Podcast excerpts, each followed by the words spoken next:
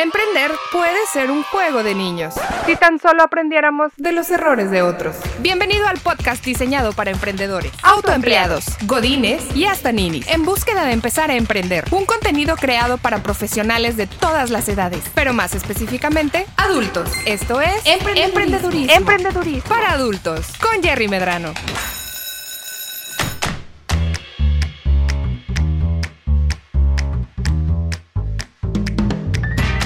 Bienvenidos a un episodio más de este podcast que es tuyo. Gracias por acompañarnos. Si estás escuchando este episodio del podcast en particular, seguramente te ha pasado algo que a mí también me ha, sucedido. Seguramente has tenido alguna situación donde no sabes cómo decirle a alguien que se equivocó, que la regó, que se hizo fuera del hoyo. Son cosas que son difíciles. Eh, en la vida personal, obviamente, en el día a día, con tus amigos, con tu familia, con tu pareja. Luego es difícil decirle a la gente, oye, este, pues este, no va por ahí, la estás regando. Eh, no, lo que dijiste, lo que hiciste, no estuvo bien. Pero sobre todo en el ambiente de trabajo, colaborando con tu equipo, colaborando con otras personas, puede llegar a ser también complicado decirle, oye, ¿sabes qué? La regaste y como emprendedores es importantísimo saber cómo tener esa conversación con la gente. De decirle, oye, ¿sabes qué? Aquí, que esto que hiciste aquí, esto no estuvo bien. Oye, esto que pasó acá, híjole, ahí no andamos bien. O sabes qué, ya te dije dos, tres veces y la sigues este, regando el tepache en la misma cosa. Esto es muy, muy importante. Entender cómo dar retroalimentación efectiva a la gente. Saber cómo decirle a esa persona con la que estamos trabajando, oye, ¿sabes qué? La regaste. Oye, ¿sabes qué? Andas mal. Es lo que vamos a ver en el episodio eh, de esta ocasión. Y mira, en, en mi experiencia, tengo más de 20 años trabajando con gente. Tengo más de 20 años colaborando con diferentes equipos eh, en, en, roles de liderazgo, tratando de ayudarle a la gente con la que trabajamos a mejorar en lo que hace. Al final del cuento, y es algo que hemos platicado en diferentes ocasiones. En el episodio anterior, en la psicología del equipo, platicando acerca de cómo trabajar en equipo, hablamos de estas cosas también. Poder tener esa conversación de decir al equipo, ¿sabes qué? Es que esto que hiciste aquí no está muy bien, tenemos que orientarlo de esta manera. Oye, a lo mejor no te diste cuenta, pero hiciste esto en particular que no estaba bien hecho y tenemos que hacerlo mejor. Estas son cosas que son básicas, básicas del ahorro para todo líder de proyecto, para todo jefe de grupo, para todo emprendedor, saber cómo llevar la conversación y cómo hacerlo de la mejor manera. Primero que nada, y esto te hablo de mi experiencia, lo primero que tienes que hacer es darte cuenta que alguien la regó. Hay que ponerle atención a la gente. Y este es un tema que a veces se nos pasa. Cuando estamos trabajando con un equipo, cuando estamos trabajando con gente, de repente no prestamos atención al momento donde alguien más la está regando, donde alguien más se está equivocando y nos damos cuenta ya que pasó alguna circunstancia, alguna situación, ya que tuvo una repercusión en tu alma, ya que repercutió en algo, ahí es donde te das cuenta de que, ah, caray, híjole, es que esto no estaba bien, ¿quién hizo esto? Ay, Freddy, Freddy, ¿qué pasó, mi hermano, por favor? Y entonces, lo primero que tenemos que hacer es asegurarnos de que estemos poniéndole atención a lo que está haciendo el equipo, para poder decirles, indicarles, darles esa pauta de que, oye, eh, así no es, por ahí no va. En la temporada pasada hablábamos de cómo ser un buen jefe. Y ahí estábamos ahondando todavía más de que, bueno, es que hay que saber qué es lo que está haciendo el equipo, tienes que entender qué es lo que están haciendo, qué es lo que van a hacer efectivamente, si tienen que hacer un reporte, tienen que hacer eh, una tabla de resultados, tienen que armar algo, desarmar algo. Tienes que conocer lo que hace la gente lo que hace tu equipo, cada miembro de tu equipo, para poder identificar en el momento en que las cosas no están saliendo bien y poder corregir el rumbo en ese momento.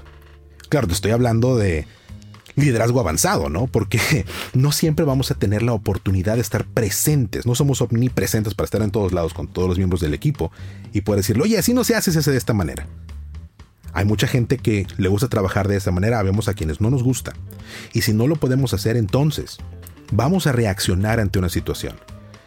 Y una de las cosas principales al momento de plantear cómo retroalimentar a la gente es aceptar que la gente la va a regar. Nosotros mismos la regamos. ¿Sí o no? La regamos constantemente y nos damos cuenta y reconocemos cuando la estamos regando. Creo que ese es el punto principal. Primero hay que reconocer, sabes que alguien la regó y a lo mejor no la regó porque quiso regarla, a lo mejor no fue con dolo, aunque de repente nos enojamos con la gente y pensamos, híjole, lo está haciendo por hacerme enojar, por hacerme quedar mal. La mayor parte de las veces, cuando nos equivocamos, no nos damos cuenta que nos equivocamos. Y necesitamos tener esa empatía de la que platicábamos en capítulos anteriores, sobre todo en el primer episodio de esta tercera temporada. La empatía al momento de trabajar, como tener esa presencia de ánimo de ponernos en el, en el lugar de los demás y decir, híjole, la regó porque él está regando. Voy a asumir que no lo hizo con mala intención. Y entonces tengo que entender qué fue lo que sucedió. Y el primer paso para poder dar esa retroalimentación efectiva es empatía. Calma, entiende la circunstancia, identifica qué fue lo que pasó. Y ahora sí que ya identifiqué qué pasó, con toda la calma del mundo, Ah, aplicando mindfulness que nos ha platicado muchísimas veces eh, nuestra amiga María Caballero. Vamos a sentarnos con la gente a decir, Freddy, ven acá conmigo, vamos a platicar tantito. Ahora, ya que identificamos qué fue lo que pasó, ya que nos calmamos, no estamos en la emoción del momento de que ching, ya la regaste, hijo del mal dormir. Ok, ya nos podemos desasociar un poquito de esa frustración que podemos sentir, del enojo que podemos sentir, y nos vamos a sentar a ver, Freddy, ven conmigo, vamos a platicar tantito. ¿Cómo hacemos la aproximación a la conversación? Es tan importante como lo que vamos a decir en la conversación. Y si me siento con Freddy vamos a platicar acerca de qué fue lo que hizo el mal, lo mejor que puedes hacer es ser honesto y directo. Freddy, me quiero sentar contigo porque quiero platicar de algo que no nos salió bien. Siempre tienes que aceptar parte de la situación que está sucediendo con esa persona que trabaja contigo, con la que tienes que desempeñar tu proyecto. Porque si la persona que trabaja contigo se equivocó, en parte puede ser tu error. Porque no te expliqué bien, porque no me aseguré que supieras hacerlo bien, porque a lo mejor cambió algo y no pudimos eh, sentarnos a coordinar bien cómo iban a cómo hacer las cosas ahora con un nuevo procedimiento. Como líder tienes que asumir que los errores son tuyos y del equipo y los éxitos son del equipo. Apúntate esa, ¿eh? Los errores del equipo siempre se comparten con el líder. Entonces, nos sentamos y ahí, ¿sabes qué? Algo no nos salió bien, te quiero platicar un poquito qué fue lo que pasó y ver qué podemos hacer al respecto. Planteamos de una manera positiva la sesión de retroalimentación. Sí, sí, algo está mal. Y tenemos que platicar qué fue lo que salió mal. Y ponemos una expectativa positiva para poder identificar cómo lo podemos hacer mejor, cómo podemos evitar que esto vuelva a pasar. ¿Sí? Y ya que fuiste directo al momento de empezar la conversación, no, no andes dando vuelta a las, a las circunstancias, no, le, no te pierdas, ¿sí?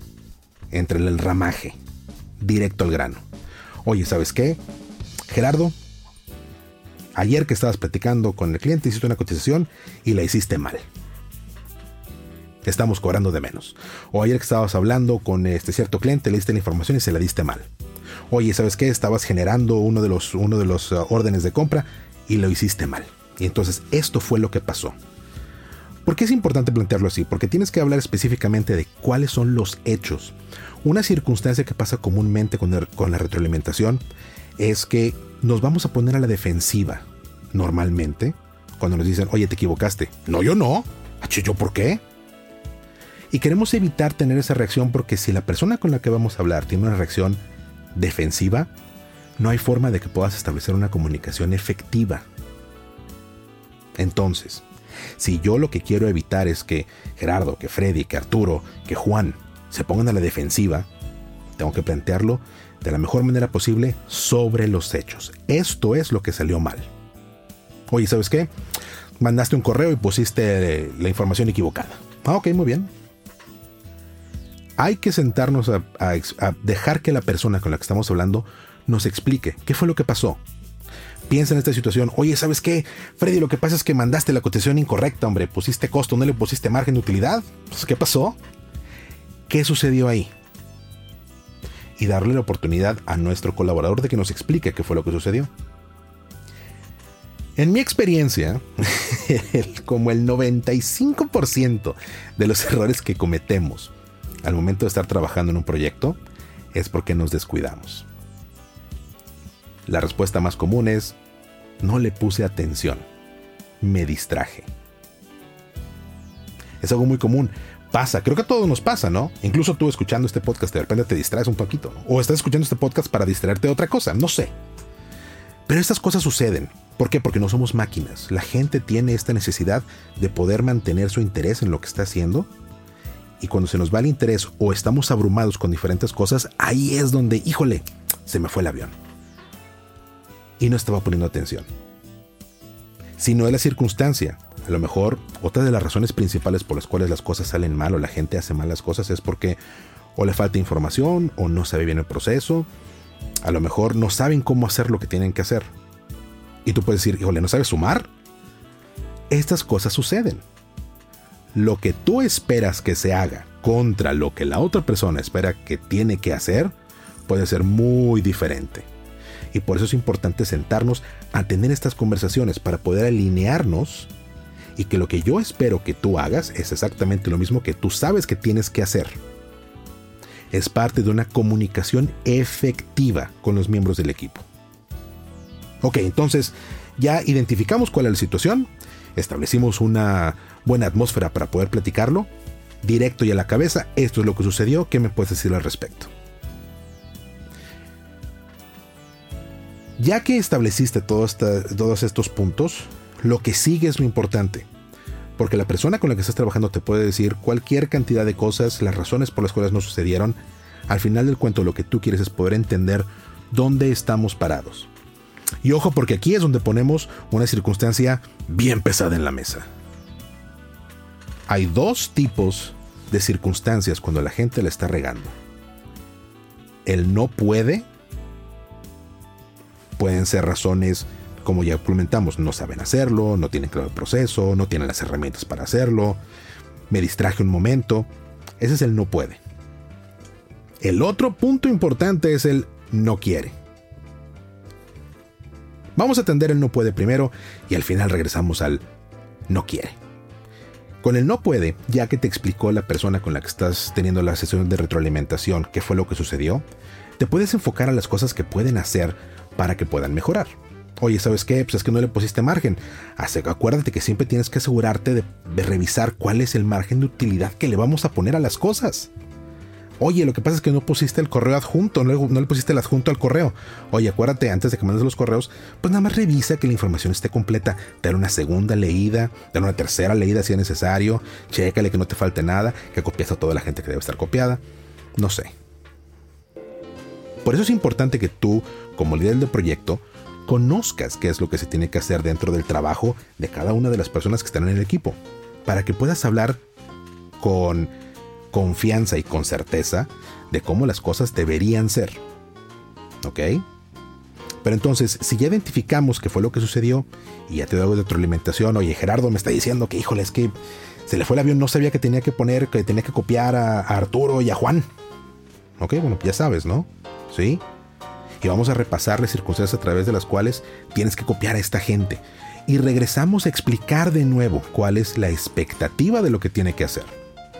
¿Qué es el paso que sigue después de esto? En la sesión de retroalimentación, si tú ya me dijiste, ya aceptamos que fue lo que pasó, yo ya te digo qué es lo que tienes que hacer para que no vuelva a pasar, es importante construir sobre lo que ya platicamos la confianza que tienes en esta persona para que pueda hacer las cosas bien hechas.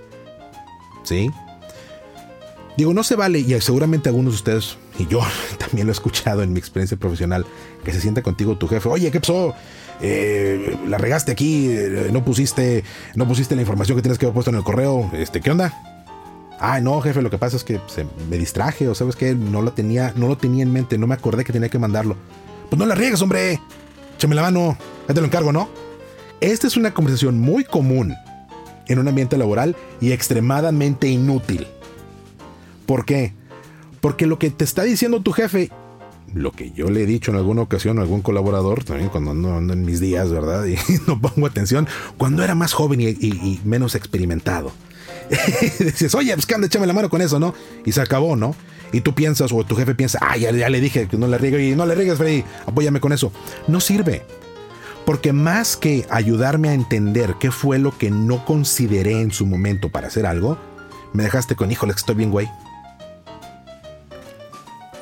Le quitas confianza a la persona en su habilidad de hacer las cosas más que construir la confianza que deben tener en que pueden hacer las cosas bien hechas. Entonces, construyes la confianza de la persona. Oye, fíjate, lo que tenemos que hacer es cuando estamos dando una cotización, revisa por favor cuáles son los costos, cuál es el precio de venta que le vas a poner, tengas toda la información completa y entonces sí, ahora sí ya mandas el total en la cotización junto con nuestro margen de utilidad, porque si no, pues cómo te pago, ¿no? Si no, sacamos lanita, pues cómo, ¿no? Si el podcast no deja lana, pues cómo, ¿no? ¿Cómo, cómo, cómo le compartimos? Y esto es importante, porque lo pones en, primero, es algo que puedes hacer. Segundo, es algo que es sencillo que tú te des cuenta que se puede hacer. Tercero, tienes la capacidad para poder hacerlo. Tienes que construir, tienes que construir esta confianza que debe tener la persona para poder hacer lo que tiene que hacer. Y si te das cuenta de que, oye, no, lo que pasa es que, oye, pues ¿por qué no, por qué no hicimos ahí este, la edición viendo el sonido? Hombre, se escucha bien mal esto, ¿qué pasó? Ah, lo que pasa es que eh, no supe qué hacer. Cuando un colaborador te dice así, con esa apertura, es que no supe qué hacer.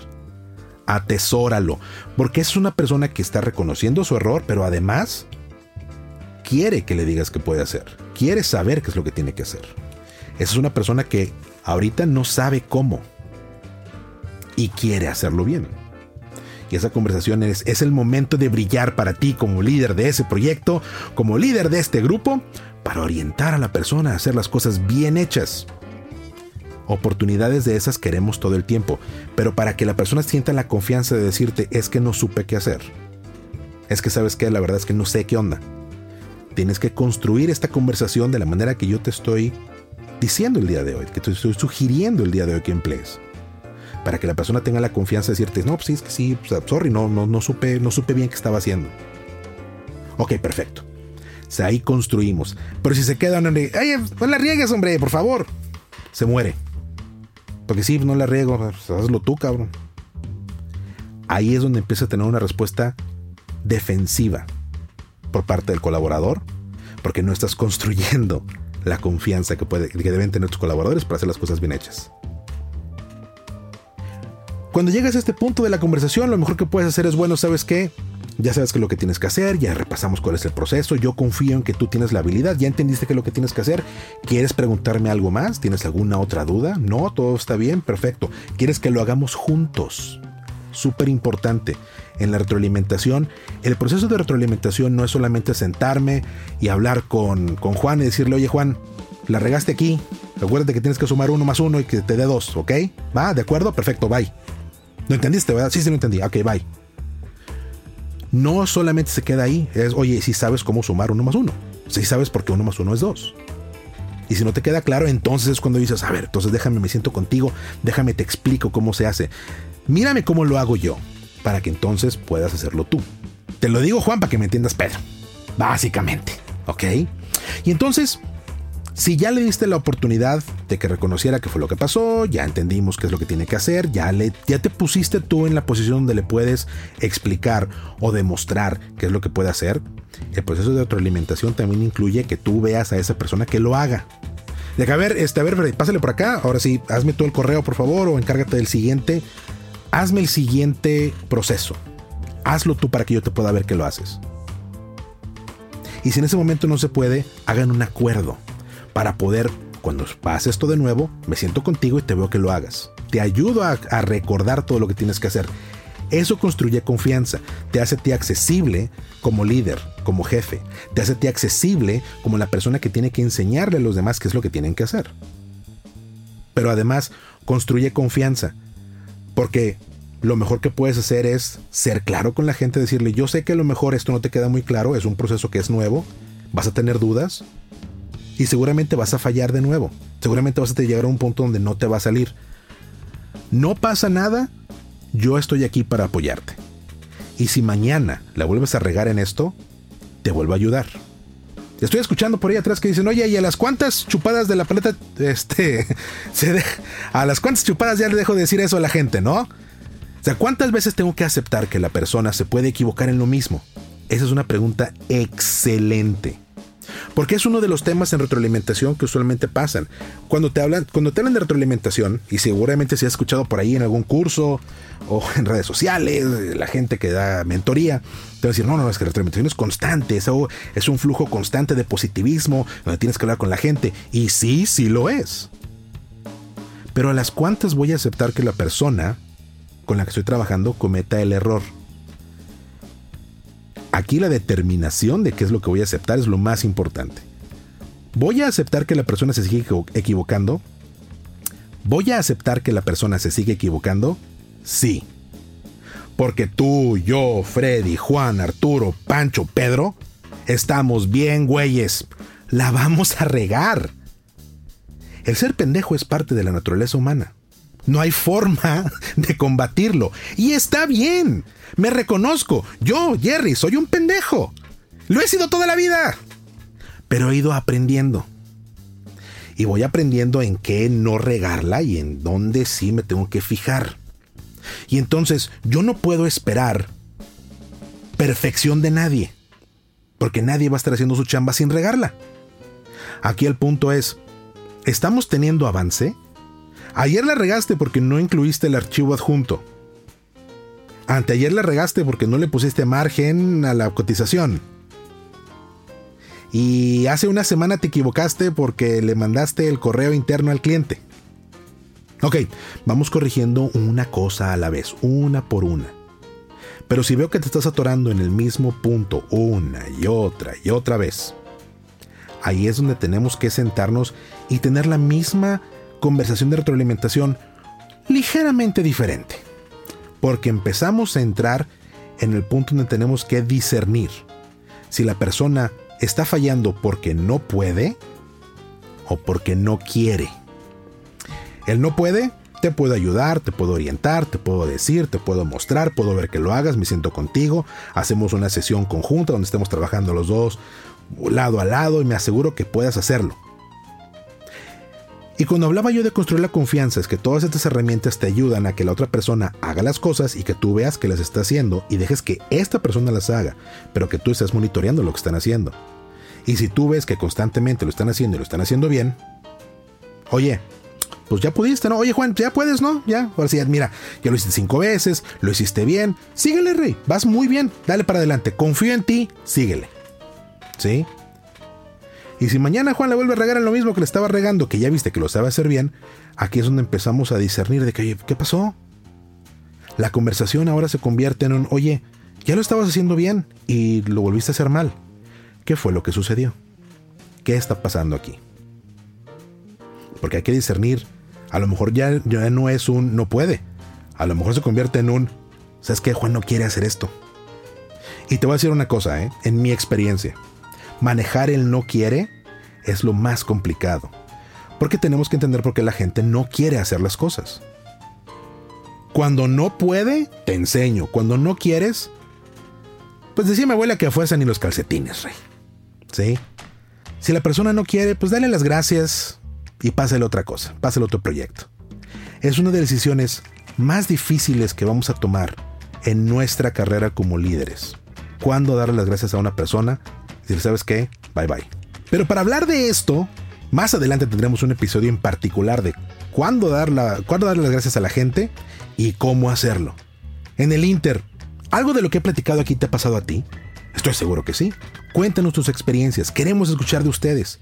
Más adelante vamos a regresar y vamos a traer a otros invitados para que nos ayuden a, ahondar un poquito más en la situación de cómo dar retroalimentación efectiva al equipo y cómo la retroalimentación realmente sirve para hacer equipos triunfadores. Para eso queremos escuchar tus experiencias, tus historias y tus anécdotas. Hay que recordar que emprender puede ser como un juego de niños, pero hay que hacer la tarea. La tarea de esta sesión es Date cuenta cómo estás trabajando con tu equipo y cómo brindas retroalimentación. Piensa cómo te han dado a ti retroalimentación antes. ¿Qué te ha gustado? ¿Qué no te ha gustado? ¿Qué empata con lo que hablamos el día de hoy? Y entonces empieza a cambiar un poco la manera en que hablas con tu equipo. Lo más importante es, y lo que quiero que hagas durante los siguientes días, enfócate en lo positivo. Duro y a la cabeza, la regamos en esto Pero confío en que tú puedes hacerlo mejor y de esta manera lo puedes hacer. Empieza a trabajar por ahí y vas a ver cómo tu equipo va a empezar a cambiar sus resultados. Gracias por acompañarnos. Yo soy Jerry Medrano. Recuerda que nos encuentras en redes sociales, Facebook e Instagram, arroba emprendedurismo MX. Nos seguimos escuchando. Hasta la próxima. Llegó el momento de poner en práctica todo lo que aprendiste en este episodio de emprendedurismo, para adultos. Síguenos en Facebook e Instagram como arroba emprendedurismo MX y en nuestro canal de YouTube, una iniciativa de Jerry Medrano. Nos escuchamos en el próximo episodio. Ahora, haz la tarea.